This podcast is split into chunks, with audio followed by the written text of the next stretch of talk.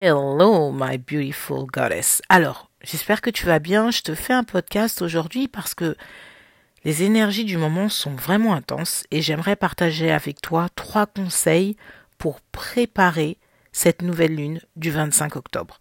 Alors, juste entre parenthèses, tu vas certainement entendre des petits bruits aux alentours, c'est pas grave.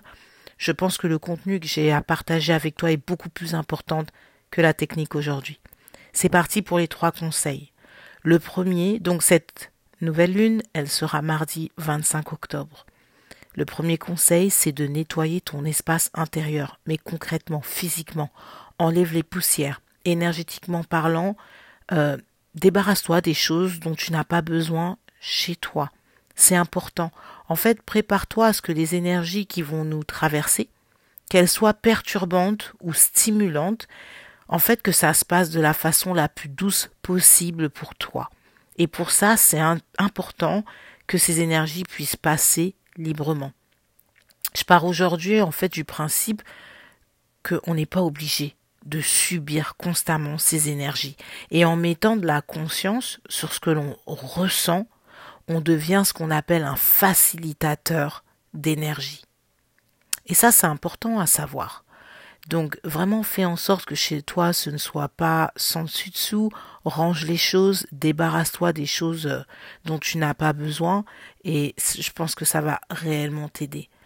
Apaise tes pensées également. D'accord? Ça c'est le second point.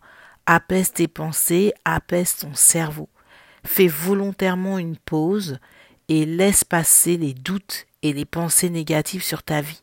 Tes problèmes d'argent, de couple, de solitude, même la maladie. Moi, je suis passé par là.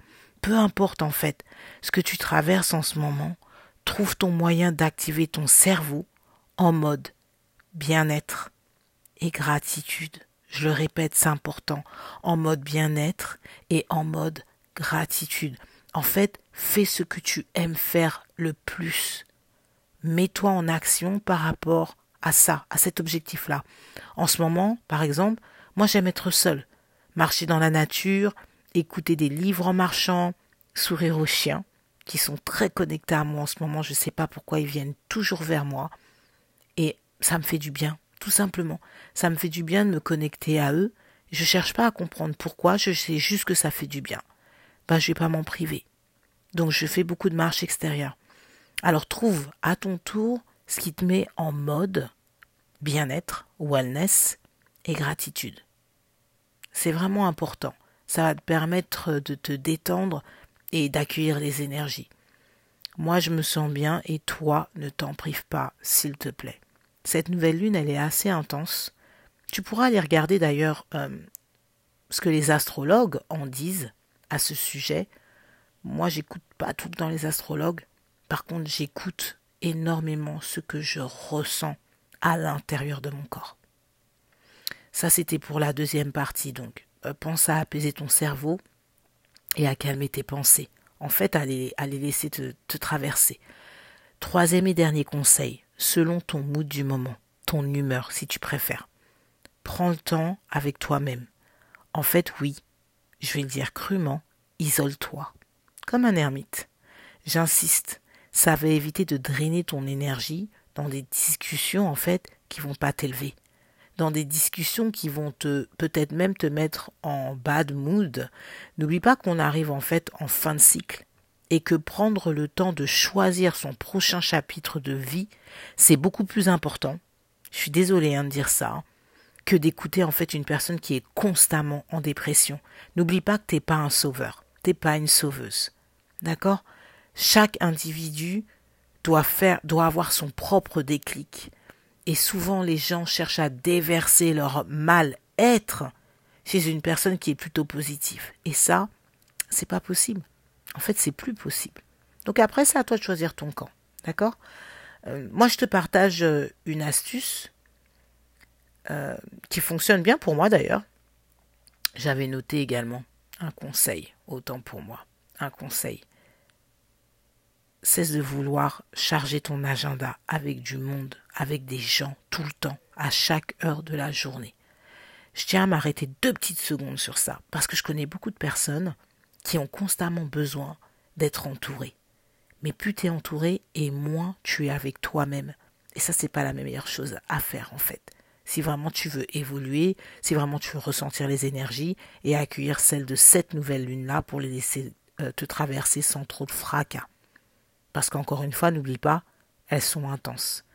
Apprécie ces moments avec toi-même et tu verras, je te le promets, que dans quelques mois, tu vas observer en fait un changement énorme dans ta vie, juste en prenant le temps d'être avec toi-même.